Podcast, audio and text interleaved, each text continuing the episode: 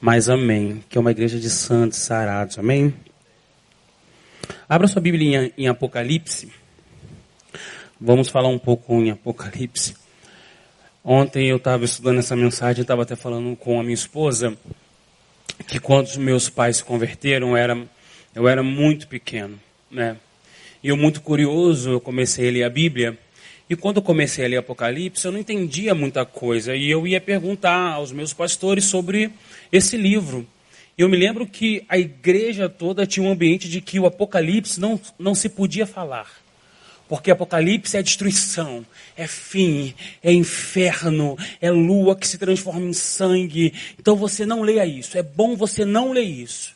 Então eu cresci não lendo Apocalipse. Na verdade, eu cresci tendo muito medo de ler Apocalipse. Né? As pessoas falavam muito sobre o inferno. Quer conhecer o inferno? O que vai acontecer? Lê Apocalipse. E eu não queria ir para o inferno. Alguém que quer ir para o inferno? Então eu falo, então pouco me interessa ler Apocalipse, porque nós tínhamos essa visão, essa visão ela foi passada para mim. E eu só comecei a estudar Apocalipse quando eu comecei a me interessar em ser pastor. Porque esse foi um trauma que eu gerei desde a infância até a minha juventude. Então eu percorri a Bíblia toda, estudava, pregava em tantos lugares, mas quando se falava de Apocalipse, eu me tremia todo. E Apocalipse é um livro muito importante, lindo e que nos abençoa muito. Eu quero que você abra sua Bíblia em Apocalipse 2, a partir do verso 6. Enquanto você abre aqui, eu vou abrir minha água.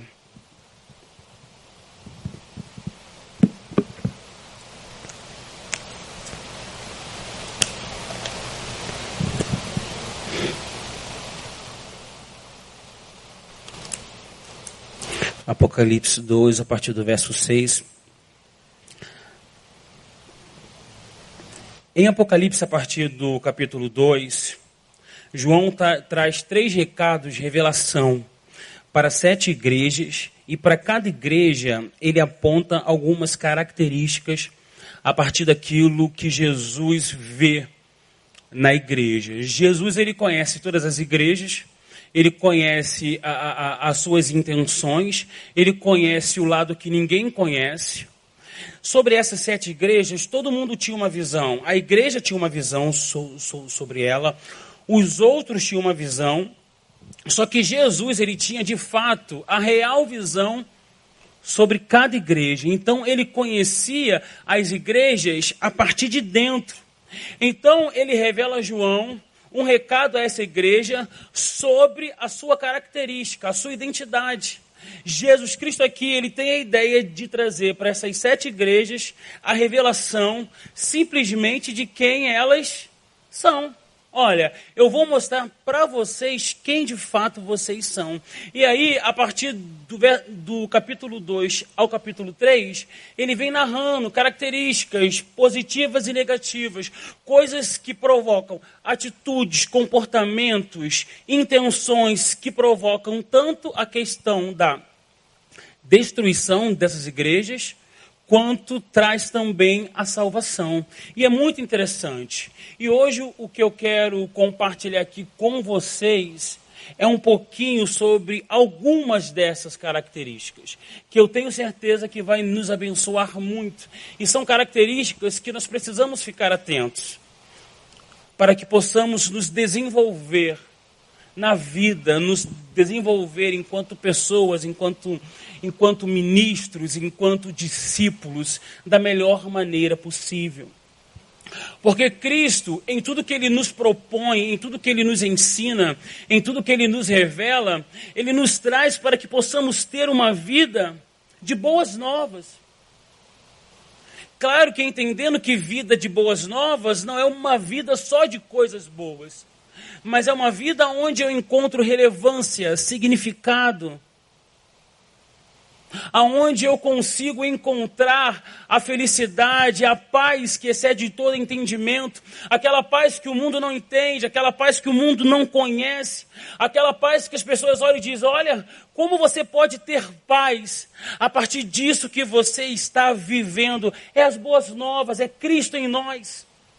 Então, Cristo em nós, a partir daquilo que Ele nos ensina, Ele promove isso na gente. Então, tudo que Ele nos traz enquanto ensinamento, enquanto, enquanto revelação sobre nós mesmos, Ele nos traz para que possamos viver essas boas novas aqui na terra.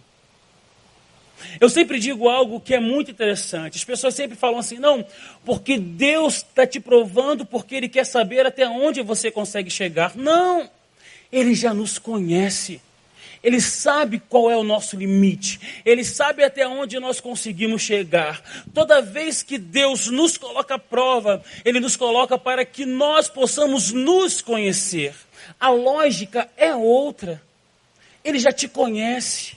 Então, quando Ele nos coloca em alguma situação em que você fala: caramba, isso é prova de Deus.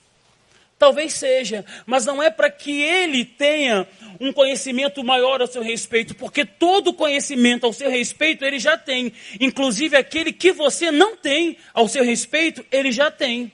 Então, toda vez que somos desafiados por Deus, não é para que ele nos conheça, é para que nós possamos nos conhecer melhor. E quando e quando Cristo traz essa proposta de revelar à igreja quem ela de fato é, é para mostrar à igreja de fato quem ela era e até onde ela conseguia chegar. Porque quando nós nos conhecemos melhor, nós identificamos melhor o nosso potencial e nós sabemos melhor aonde nós podemos chegar, ou também sabemos aonde nós não podemos chegar. E essas duas coisas são muito importantes. Às vezes queremos estar em lugares que não conseguimos chegar. E às vezes nós não avançamos para lugares que conseguimos chegar. E essa confusão ela é gerada por causa do conflito de identidade. É a nossa identidade mal definida em nós mesmos e para nós mesmos. Apocalipse 2, verso 6, ele diz assim: Tens, contudo, a teu favor que odeia as obras dos nicolaítas, as quais eu também os odeio. Jesus diz à igreja de Éfeso que uma das suas qualidades era o repúdio à doutrina dos nicolaítas, a mesma doutrina que fazia sucesso em Ismina, que está lá no capítulo 2, versículo 15. Os, os nicolaítas pregavam basicamente, na, naquele tempo, a, a doutrina do não tem nada a ver. Vamos resumir aqui. Era o não tem nada a ver. Era uma doutrina que se instalava na igreja com a proposta de pregar o prazer pelo prazer, a irresponsabilidade ou a falta da responsabilidade, independente do que venha acontecer. Ele chegava e dizia: Olha, vocês têm uma vida livre, vocês podem fazer o que você quiser. Nós não podemos ficar presos a responsabilidades. E essa era uma doutrina que Éfeso rejeitou, mas a outra igreja apoiou. Então se criou um ambiente onde todo mundo achava que podia fazer tudo, porque o foco era ser feliz, a despeito de quem fosse machucar, ferir ou das consequências que poderiam acontecer. Era uma doutrina que pregava contra a responsabilidade. Você não precisa ter responsabilidade. Um pai não precisa ser um pai como um pai deve ser. Um filho não precisa ser um filho como um filho tem que ser. Eu sempre conto uma história, eu acredito que eu já, que eu já contei aqui, falando sobre essa questão de responsabilidade. Eu comecei a trabalhar com, com menores infratores desde 2012. E minha primeira experiência marcante foi quando nós estávamos, estávamos em uma reunião e, e nós começamos a falar sobre família. Aí um rapaz ele pegou um violão e, e, e, e, os adolescentes ficam trancados muito tempo e não tem contato com ninguém. Então as emoções são muito mexidas ali dentro. E aí nós estávamos em celas, é, um corredor com várias celas e só uma turma foi liberada para sair do, do alojamento. E aí essa turma está assim, nós começamos a ministrar, e o menino começa a cantar, a cantar, e aí eu começo falando sobre família. E eu falando sobre família, teve um garoto que começou a chorar. E ele chorava, chorava de soluçar, chorava muito, chorava, chorava, chorava, chorava, chorava, chorava, chorava. O rapaz que estava tocando violão largou o violão e foi lá abraçar ele. Quando esse rapaz abraçou, ele começou a chorar muito. E ele, muito branco, cabeça raspada, ele ficava vermelho, sabe? Muito vermelho de tanto chorar. E aí ele me disse que. E aí, eu curioso, eu fui perguntar para ele, cara, por que o motivo desse choro? Ele falou, porque eu nunca recebi um abraço. Você nunca recebeu um abraço de ninguém? Não, eu nunca recebi um abraço. Ninguém nunca disse que me amava. E aí, eu conversando com ele, eu consegui o telefone da, da família dele. Eu liguei. Aí, quando eu ligo, me atende. Que a graça e a paz do Senhor Jesus, shalom, não sei o quê. Eu falei, eu queria falar com, com, com fulano. Fulano não, aqui é o pastor fulano. Aí eu comecei a contar a história, falei que tinha conhecido o filho dele. E ele me disse, olha, eu não tenho responsabilidade com esse rapaz porque ele sujou a família sacerdotal. E eu não posso prisar em, em, em presídios, em casas assim, porque eu sou um sacerdote e eu tenho uma missão a fazer. E eu fiquei pensando, de fato, qual era a sua maior missão ali naquele momento? Qual era a sua maior responsabilidade? Ele não assumiu uma responsabilidade, uma das maiores responsabilidades que o pai pode dar a um homem, que é a responsabilidade de ser um pai, um pai de fato e de verdade negligenciou a sua responsabilidade para viver o seu prazer. Porque o ministério para alguém que não consegue ser pai é um prazer, é busca por reconhecimento, é busca por status, é busca por tantas coisas, menos viver o ministério de fato e de verdade. Então é alguém que aos olhos do mundo era alguém muito abençoado porque era um pastor que vivia muito dedicado, dormia, acordava na igreja, atendia todo mundo, visitava todo mundo. Isso foi o que ele falou para mim. Ele, eu não tenho tempo. Eu não tenho tempo porque eu tenho que fazer o meu ministério, eu tenho que estar tá fazendo. Não, mas o seu filho é seu maior ministério. Não, o meu filho é uma praga na minha vida. Meu filho é uma praga. E eu comecei a entender então o porquê aquele garoto estava ali. Porque para ele era mais importante receber o louvor do povo do que tratar do seu filho, do que cuidar daquele maior ministério que Deus deu para ele. Então, os nicolaítas, eles pregavam basicamente isso, a inversão dos valores. É dar importância àquilo que não tem importância. E não dar importância àquilo que de fato tem importância. Então, essa é uma característica muito importante que Jesus diz a Éfeso e diz: Olha, você tem louvor aqui, porque essas obras vocês não praticam.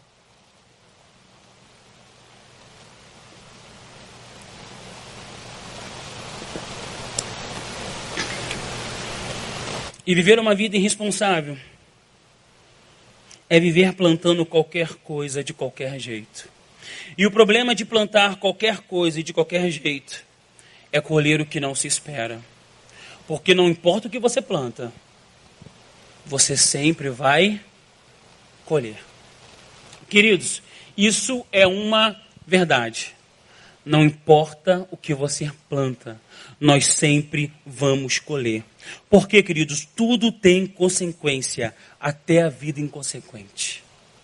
Tudo tem consequência, até a vida inconsequente. Então precisamos refletir de que maneira estamos escolhendo viver. O ano mal começou e o início do ano sempre é de muitas reflexões, né, de muitos sonhos, projetos e idealizações, e nós fazemos é, planos, planejamos muito. Isso lá no início. E fevereiro, qual tem sido o nosso grau de reflexão sobre a forma que nós escolhemos viver 2020? Porque a forma como escolhemos viver 2020 aqui é o que vamos escolher lá na frente. E refletir sobre essa questão é algo muito importante. Refletir so, sobre a vida e de como eu me coloco nela é algo muito importante. Então Cristo diz a essa igreja: olha, vocês estão fazendo um bom papel, estão refletindo sobre a vida, dando prioridades ao que de fato tem prioridade, escolhendo viver de maneira íntegra, coletiva, amorosa, preocupada com o outro. Apocalipse 2, 2 o texto diz: Pusestes à prova aqueles que se dizem ser apóstolos, mas não são, e os achastes mentirosos. Jesus aqui, ele destaca a capacidade que essa igreja tinha de discernir quem de fato tinha capacidade de exercer algum tipo de liderança, ensinamento, influência e confiança havia naquela igreja pessoas que se colocavam como apóstolos, assim como se colocavam em outras. Mas essa igreja sabia identificar aqueles que se diziam apóstolos, mas não eram. Eram pessoas que entravam em um ambiente e pregavam coisas que não eram bíblicas, mas que em muitas outras igrejas influenciavam a muitos, mas em Éfeso não. Era uma igreja que olhava e identificava. E diz: não, vocês são mentirosos. Aqui, nós, é, a pergunta sobre essa revelação que Deus traz a, a Éfeso é: a quem nós temos dado a chave da porta da nossa vida? A quem nós temos dado a autoridade, isso é muito importante, de exercer qualquer tipo de influência sobre nós de exercer qualquer tipo de liderança sobre nós, de ensinamento sobre nós. Estamos vivendo em uma geração aonde todo mundo quer ser influência. Ou seja, todo mundo quer influenciar. Todo mundo quer ser mestres, igual o pastor Neil fala, todo mundo quer ser mestres. Agora, se há uma procura por ser mestres, é porque há uma demanda de alunos. Só tem gente querendo falar, porque tem muita gente querendo ouvir. As pessoas hoje não se contentam com uma informação, elas querem todo tipo de informação, buscam tudo o tempo todo. Estava conversando aqui, não sei com quem, e ele me falou o seguinte: as pessoas hoje não conseguem mais ter um pastor. Não conseguem ter um pastor. Pastor Neil, não, não conseguem. Eles procuram rede social e vão ouvindo vários pastores o tempo todo. São mensagens, e um pastor diz uma coisa, outro pastor diz outra, o outro pastor diz, e aí a, a, a cabeça fica embolada, a mente explode, a pessoa não entende nada. Porque nós queremos buscar, nós queremos ouvir as pessoas o tempo todo, nós queremos nos aconselhar o tempo todo, nós queremos abrir a nossa vida o tempo todo. Agora, o problema é a quem nós temos dado autoridade ou permissão para entrar em nossa vida e nos conhecer e nos influenciar. Eu fico muito chateado quando eu vou ao banco com meu pai. Meu pai tem 82 anos. 81, faz agora, dia 6, 82. Amanhã. Amanhã não, né? Dia 6 é amanhã, gente? Então ele faz amanhã aniversário. E e ele não pode parar em uma fila de banco, caixa econômica, com quem ele está, ele começa a falar tudo. Ó, esse aqui é meu filho, ele é casado com a André, ele tem uma filha, ele trabalha em tal lugar, ele faz isso, ele faz aquilo, ele sofreu um acidente, ele foi assaltado, só, só falta falar o número do meu cartão, ele conta tudo, começa a falar. E o outro, e o outro idoso também começa ir pronto, aí conta do filho, todo mundo conta o tempo todo a quem nós temos dado o direito de influenciar a nossa vida? Quem são os nossos referenciais? Qual, quais são as pessoas que nós temos olhado e visto como modelos? Será que realmente essas pessoas valem o crédito que nós estamos dando a elas? Aqueles que se diziam ser apóstolos chegavam com essa perspectiva de quererem influenciar, se achegar, se colocarem como exemplo. Mas essa igreja tinha de Deus o discernimento, a sabedoria e enxergavam que aquelas pessoas não tinham capacidade ou competência para exercer sobre elas influência. Qual é o nosso critério? Qual é o nosso nível de critério quando nós escolhemos pessoas para nos aconselhar? E isso é muito importante porque existem aconselhamentos que podem destruir pessoas. Existem aconselhamentos que podem destruir uma vida. Destruir uma vida. E se eu fosse parar para contar aqui exemplos, eu tenho de montão. Exemplos que eu tenho de montão. Eu fiz parte durante muito tempo do mover do G12. Quantos conhecem aqui o G12? Quantos conhecem aqui? Pouca gente, né? Quantos já foram do G12? Então, e no G12, a cada crente um líder, a cada casa uma igreja. Então tinha líder para tudo quanto é jeito. E eu me lembro que uma uma menina fosse aconselhar, uma jovem casada, ela fosse aconselhar com um rapaz, com o líder dela, e porque o seu marido a, a batia. Né? O seu marido batia nela todos os dias. Batia, batia, batia, batia. E ela foi se aconselhar com esse líder. E o que, que o líder falou para ela? Se ele te bate, é porque é permissão de quem? De Deus. Então, talvez apanhar do seu marido seja o seu ministério, minha irmã. Então, você permaneça firme até o fim, porque no final a vitória é sua. E qual foi a decisão dela? Ficar nesse casamento apanhando. Por quê? Porque o seu líder falou para ela isso. Mas não são só os líderes que exercem sobre nós esse tipo de influência, não. Muitas vezes as influências que podem marcar a nossa vida vêm através de coisas que eu vejo na internet, de coisas que eu vejo na televisão, de pessoas que eu conheço e mal conheço, e mesmo mal conhecendo, eu confio. Então, as más influências estão por todos os lados. Estão por todos os lados e em todo o tempo querendo nos destruir. E geralmente quem vem para nós nos oferecer algum tipo de conselho, parece que sabe resolver a nossa vida em um estalar de dedos, não é verdade?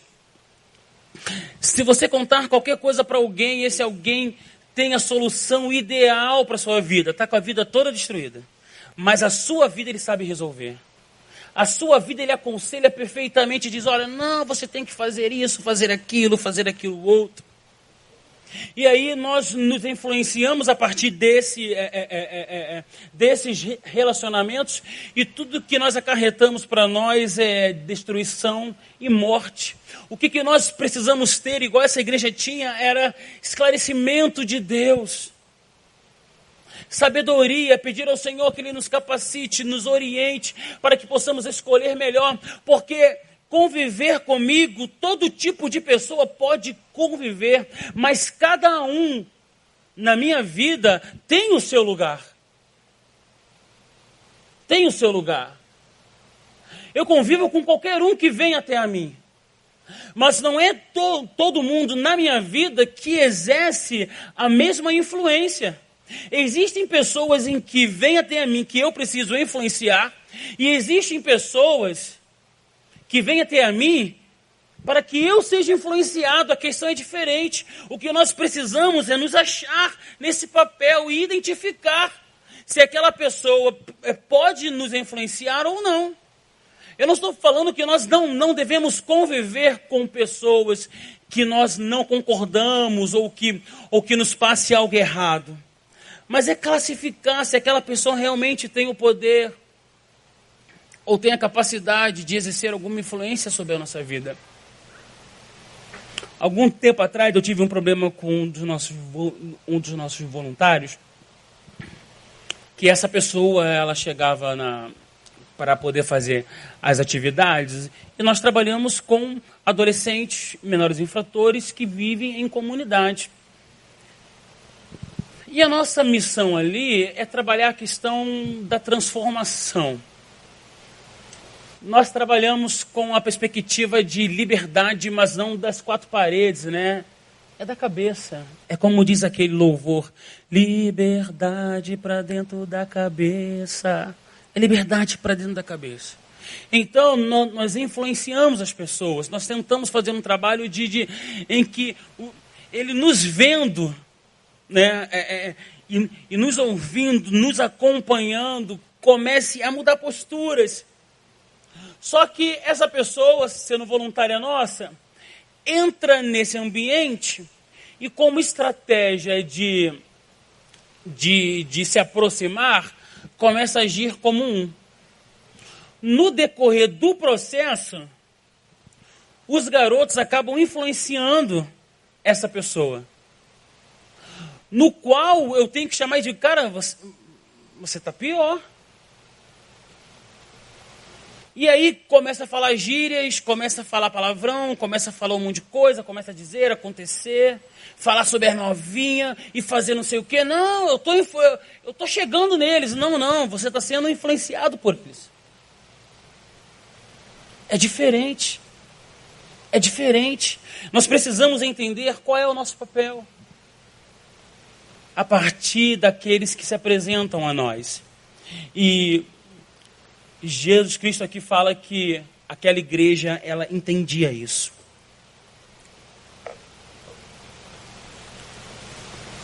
E no capítulo 3, versículo 4, vamos falar um pouco sobre outra característica. Capítulo 3, verso 4.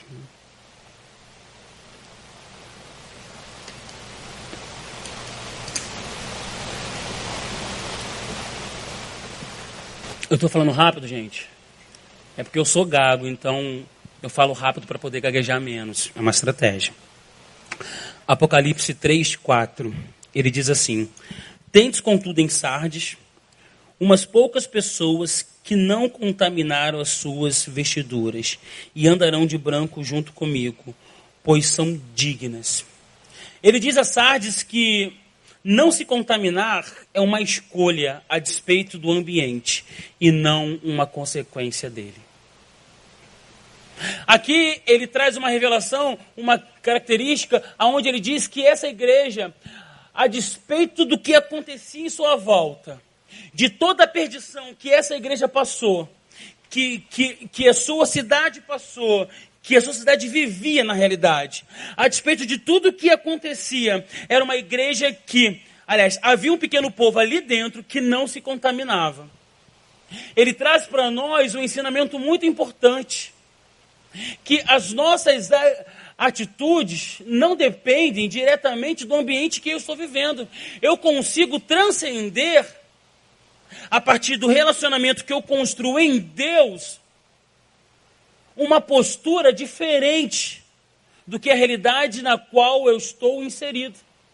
Ele diz: olha, havia há muitas pessoas que se corromperam, mas há um pequeno grupo que está passando por isso.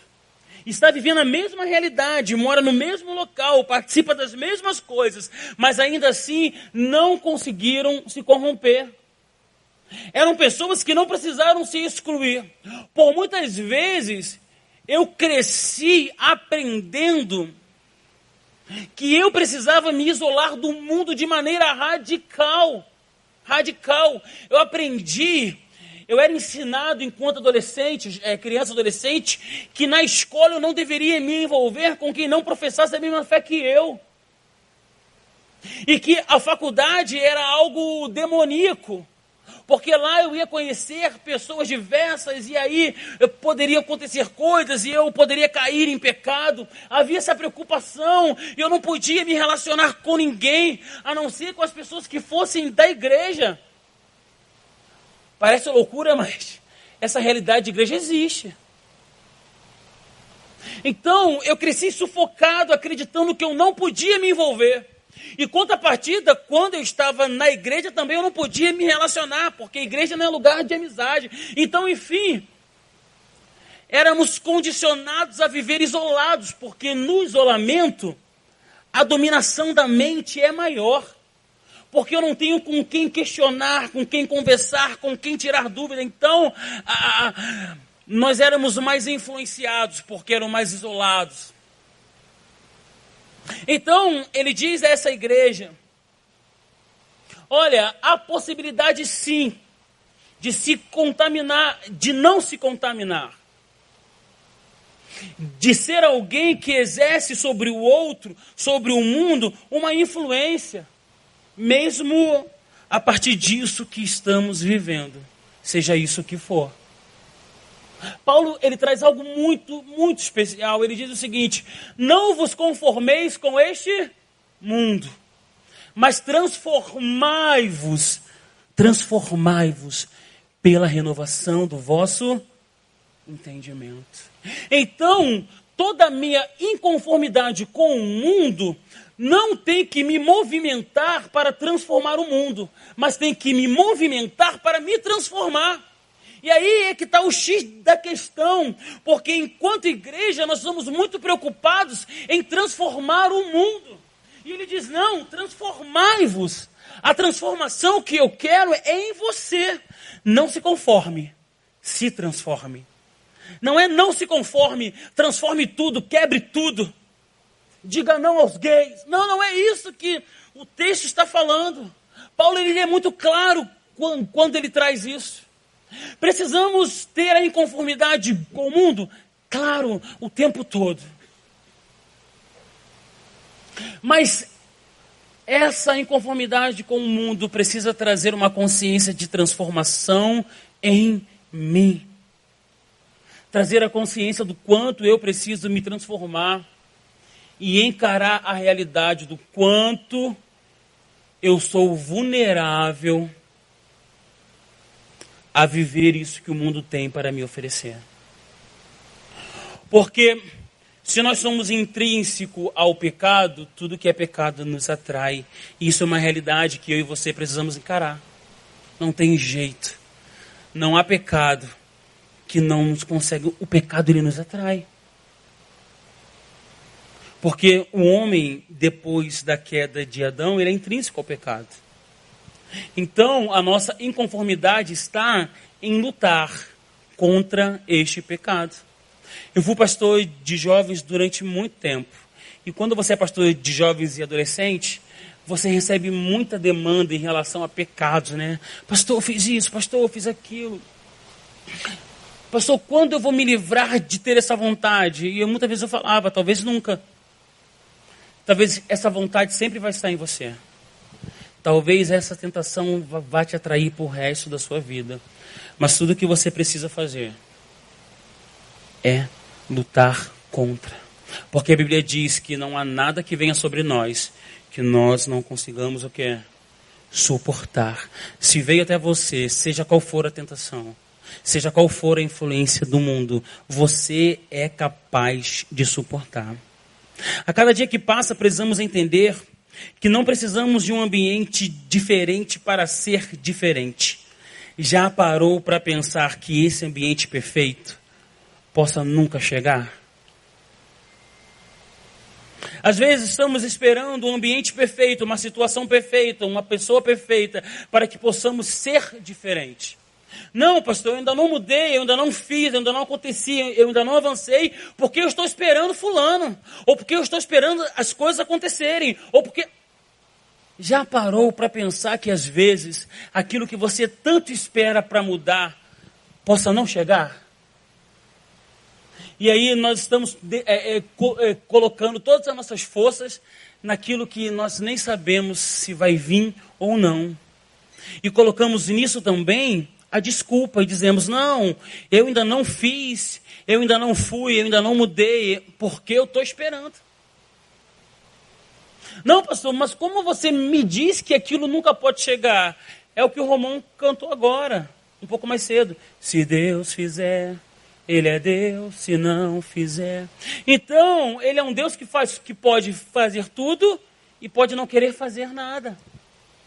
E nem sempre aquilo que identificamos como algo perfeito para nós, ou como algo que realmente pode, possa transformar a nossa vida, é o que de fato é o melhor para a gente.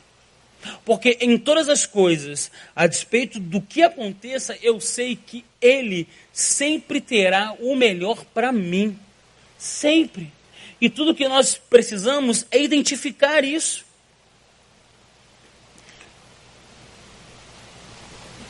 Tudo que nós precisamos é identificar isso. É entender que o momento de fazer, de se posicionar diferente, de assumir uma nova identidade, de enfrentar o que precisa ser enfrentado, de ir para onde precisa ir, é o agora. Não podemos esperar um ambiente perfeito. Há quanto tempo vamos perder esperando alguma coisa acontecer? Eu vou dar um exemplo meu. Eu fiquei durante muito tempo esperando as condições melhorarem para eu poder estudar. Mas chegou para eu voltar a estudar. Mas chegou um tempo que eu falei: não, não importa as circunstâncias, eu vou estudar. E eu comecei a fazer os cursos e estou fazendo, não importa o que aconteça, eu vou estudar. Porque se esperar a coisa acontecer, às vezes a gente não vai fazer nunca. E vai se passar os anos vamos pensar: caramba, eu podia ter feito tanta coisa. Eu podia ter alcançado tantos lugares. Eu podia ter avançado em tantas coisas na minha vida. Eu podia ter sido um marido tão melhor do que eu fui. Eu podia ter sido um pai tão melhor do que eu fui. Eu podia ter sido um filho tão melhor do que eu fui. Mas eu sempre fiquei esperando as coisas acontecerem. E muitas das vezes nós esperamos que a coisa aconteça no outro para que eu possa ser. Não, para eu ser um pai melhor, meu filho tem que ser assim. Para eu ser um marido melhor, minha esposa tem que ser assim. Para eu ser uma ovelha melhor, o meu pastor tem que ser assim. Para eu ser um empregado melhor, o meu patrão tem que ser assim. E nós criamos desculpas que, na verdade, nos paralisam. Nos paralisam. Eu me lembro que quando eu comecei a trabalhar no meu segundo emprego, eu era muito jovem. E eu fui para um ramo que eu não tinha muita.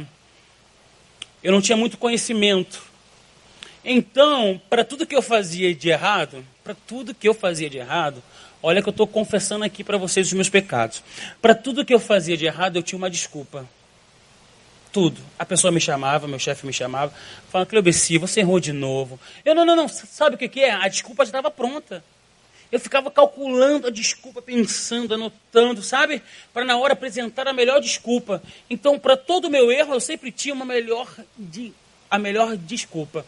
Até que um dia, esse, essa minha chefe chegou para mim e disse o seguinte: se você dedicasse o seu tempo, o tempo que você de, dedica para criar essas desculpas para fazer o certo, você seria chamado atenção menos vezes. Eu falei, caramba, eu não, eu não precisava ter ido embora com essa. Eu podia ter pensado nisso um pouco antes. E quando ela falou isso, eu pude observar que realmente é uma realidade. E às vezes nós estamos assim, tão preocupados em criar a melhor desculpa, que gastamos as forças e as energias para fazer o que de fato é certo. Sabe, criamos muitas desculpas o tempo todo para não ser aquilo que precisamos ser. Existem coisas que nós gostaríamos de ser, mas existem coisas que nós precisamos ser. E é isso que nós precisamos entender.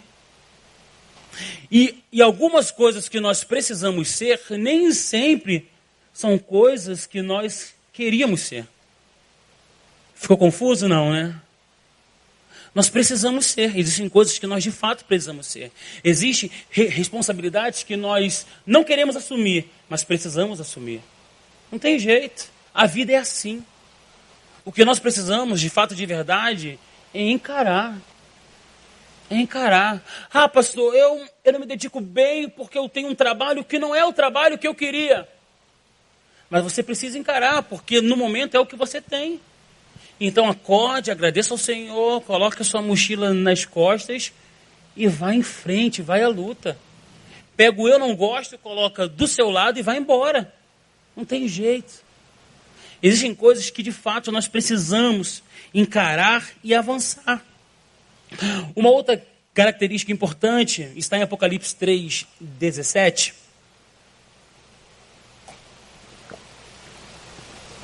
Que diz assim: 3,17.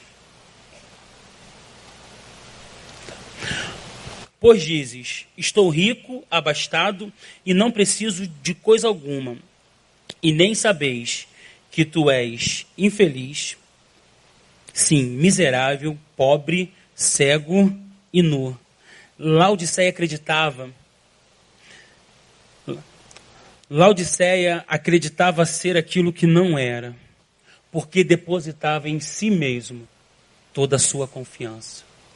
Era uma igreja que tinha uma visão equivocada a seu respeito. Era uma igreja que se achava rica, boa e que não precisava de nada e de ninguém. Mas quando Cristo olha para essa igreja, a única coisa que Jesus consegue enxergar nela é uma igreja pobre, cega e nua. Então, era uma igreja que vivia ali uma crise de identidade, porque tinha muito, porque podia fazer coisas a partir daquilo que tinha em suas mãos. Era uma igreja que se achava demais.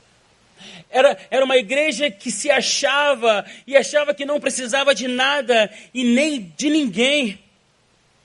Não preciso de ninguém, e esse é um problema muito ruim.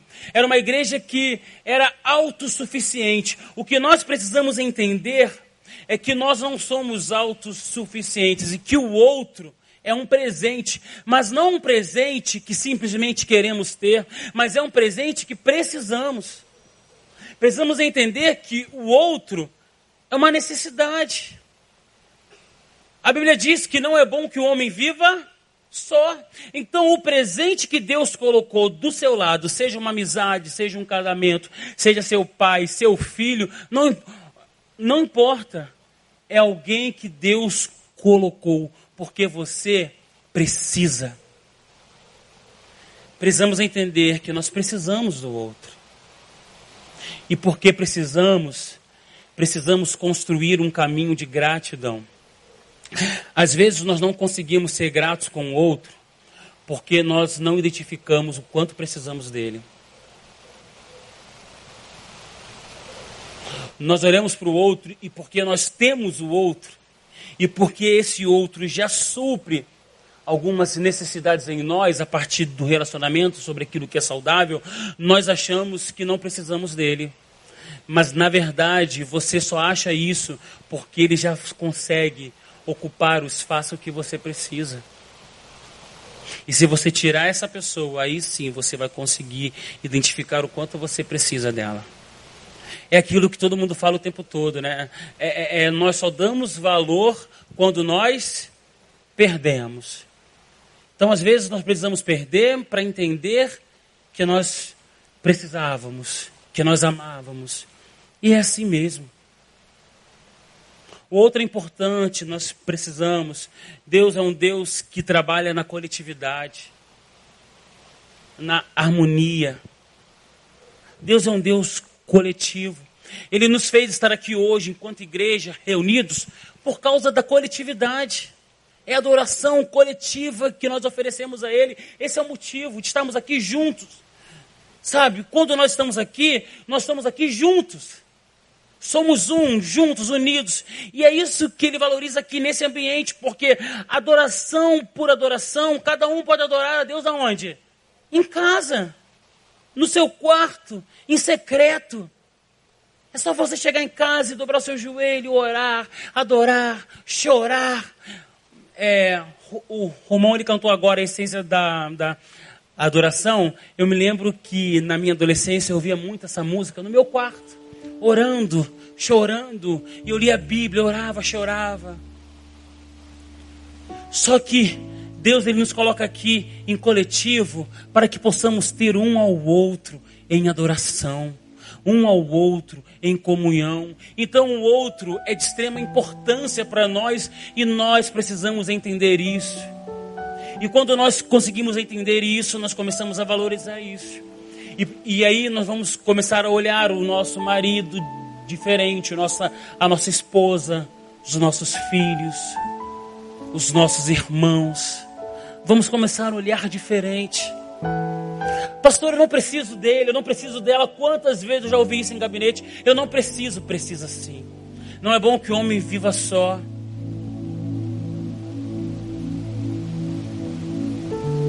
E porque precisa, precisamos aprender a valorizar. Hoje, mais do que entender a necessidade do outro na sua vida, você precisa entender que você precisa valorizar a importância que o outro tem sobre você. E aqui é uma igreja que que consegue construir em sua característica esse perfil. Acreditar que temos tudo nos afasta de quem realmente tudo tem. Sem Cristo em nossas vidas, somos um monte de nada. Quando nós acreditamos que temos tudo, nós nos afastamos quem de fato tudo tem. E porque nós estamos afastados daquele que tudo tem, nós somos um monte. Mas somos um monte de nada. Porque Ele é tudo. E só nele nós conseguimos ser alguma coisa, e nós precisamos entender isso. Que tudo em nós precisa partir dele. Porque tudo é dele, é para ele. E então nós nos movemos para quem? Para ele, por ele, por causa dele. Somos salvos por ele. E somos salvos para ele. Então, tudo que somos, somos para Ele, ou precisamos ser para Ele. Às vezes estamos tão envolvidos com aquilo que nós somos, ou com aquilo que nós achamos que somos, ou que fazemos, que nos esquecemos de nos envolver com quem de fato importa na missão. Às vezes somos tão motivados em trabalhar para Deus que nos esquecemos de nos envolver com Ele. Estamos tão motivados em fazer, ah, eu faço para Deus, mas qual é o nosso nível de envolvimento com Ele? Porque quando eu só faço para Deus e não me envolvo com Ele, eu estou igual essa igreja, estou me achando. Eu me acho porque eu faço. Eu não preciso, eu faço. E Cristo diz: Não sabes que é pobre, cega e nua. Por quê? Porque a despeito do fazer, encontra prazer no fazer, mas não encontra prazer em estar com Deus. E estar com Deus é importante. Então nós nos colocamos como pobre, cego e nu quando nós não nos envolvemos com o outro, não valorizamos o outro, porque achamos que temos tudo. E quando também nós não nos envolvemos com Deus, porque também achamos que temos tudo. Mas há uma outra igreja, e aqui eu termino, a de Filadélfia. E quando Cristo olha para essa igreja, ele traça um perfil para essa igreja e ele diz: Olha, vocês são fracos para muitos, ouvir que é fraco é algo ruim. Mas quando Cristo olha para aquela igreja e diz: Vocês são fracos, ele diz: E a despeito dessa fraqueza, vocês não desanimaram e permaneceram firmes até o fim. Então, para Cristo, o problema ali não era a fraqueza, porque nós somos humanos e por isso somos fracos e limitados, e é uma das coisas que nós precisamos entender: que nós somos fracos e limitados. Existem coisas que não vamos conseguir fazer, existem lugares que não vamos conseguir chegar.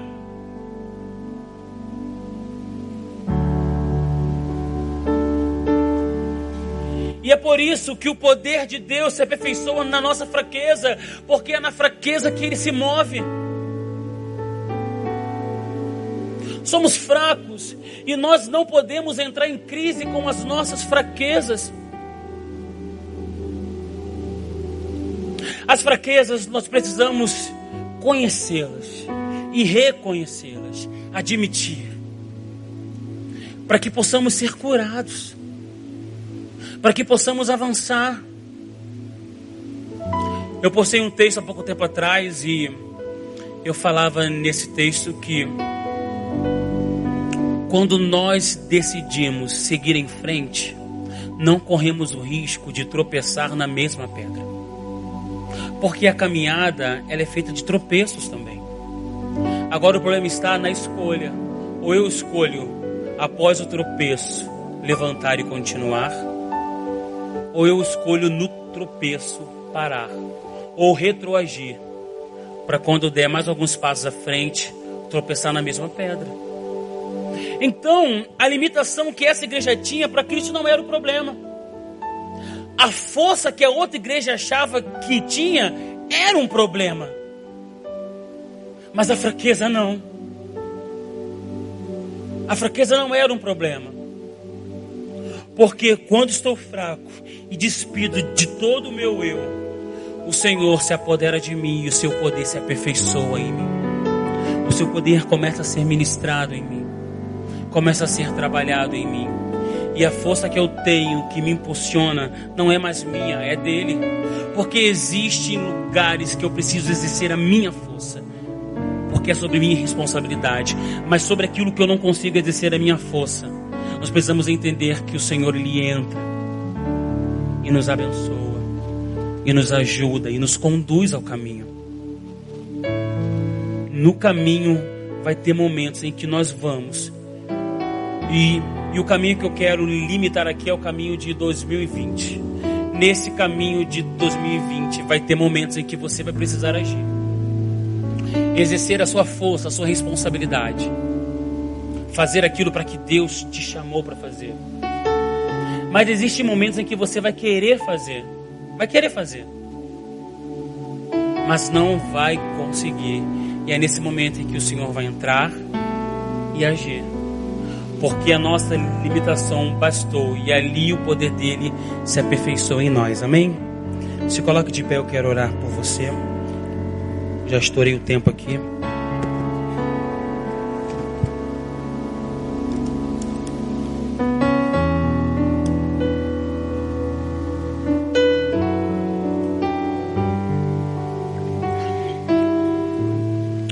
Depois você dá uma olhadinha bem nessas cartas, são sete cartas e trazem revelações muito abençoadoras para nós. Algumas nos confrontam, algumas nos confortam, algumas nós nos reconhecemos, mas dá uma lida, pode ficar tranquilo que Apocalipse não morde. Eu fiz o teste. Feche seus olhos, vamos orar. Espírito Santo de Deus, Senhor, nós te agradecemos, Pai, por tudo que o Senhor tem feito por nós por esse ano, Senhor, que nós estamos entrando. E um ano que já veio com muitas tribulações, dificuldades, muitos acontecimentos, Senhor, que se deixarmos a nossa razão prevalecer, nós vamos encontrar o desânimo. Senhor, mas nós sabemos, Pai, que a despeito de toda a fraqueza que nós enfrentamos na nossa caminhada, nós temos a certeza de que o seu poder vai caminhar conosco, lado a lado, dia a dia, não importa o que aconteça. Tome a nossa vida em tuas mãos, Pai, e nos guarda. Nos livra, Senhor, de todo mal, esteja conosco. Nos conduza, Senhor, para o seu para o seu querer, Pai. Que possamos, Senhor, estar alertas, atentos para que possamos realizar a tua vontade.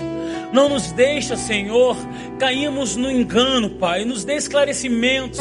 Abra nossa mente, expande, Senhor, o, o nosso conhecimento sobre Ti e sobre o que o Senhor quer para nós.